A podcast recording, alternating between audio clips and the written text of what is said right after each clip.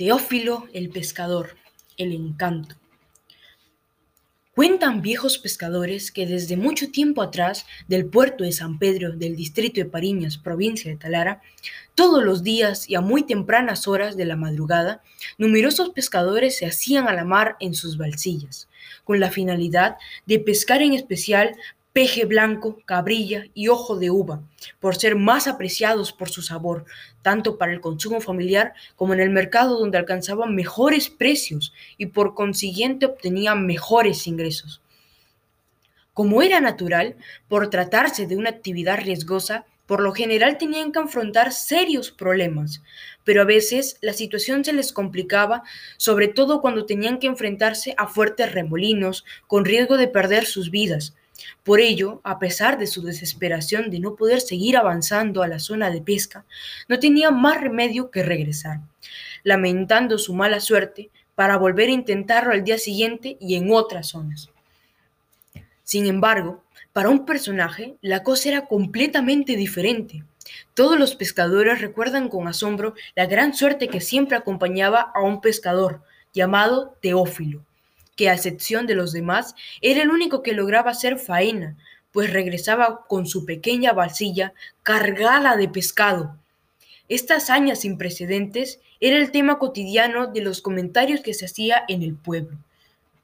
Cuentan los pescadores que cuando salían a pescar, Teófilo, sin razón alguna, como siempre, se alejaba de ellos en dirección a la zona del cerro, la Capullana. Por lo general, Siempre se encontraba parado sobre un peñasco, dando la impresión como si se hubiese puesto de acuerdo, porque un negrito con el cordel en la mano y alzando el brazo le indicaba con gran acierto el lugar preciso donde se encontraba el banco de pescado. Por este motivo, la pesca de Teófilo era exitosa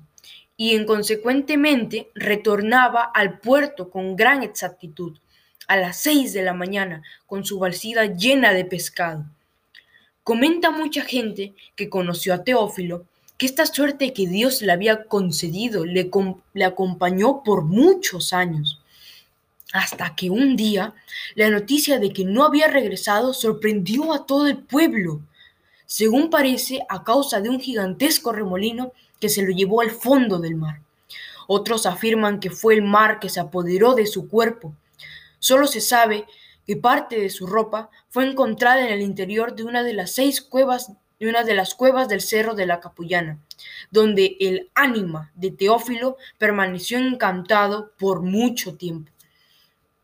Refieren que un buen día sus familiares recibieron el consejo de un curadero experto en asuntos de encantamientos quien les planteó que la única forma de que Teófilo se libere del encantamiento era llevando un niño recién nacido y moro, que es moro, que, es, que no esté bautizado, sin bautizo, y dejarlo sobre una pequeña balsilla en el lugar donde se hundió el pescador. Para felicidad de sus seres queridos, fue así como Teófilo logró liberarse del encantamiento, desde entonces, todos los Viernes Santos, este encantamiento se manifiesta, pero solo son los familiares de Teófilo los únicos que llegan hasta la cueva y afirman que en varias oportunidades lo ven con un parecido a la figura de un pastor con, con su rebaño. Aseguran también que es así como se ha cumplido la misión que el encantamiento le pidió en agradecimiento y restribución por el buen pescado que generosamente el pescador todos los días ofrenda al cerro, la capullana.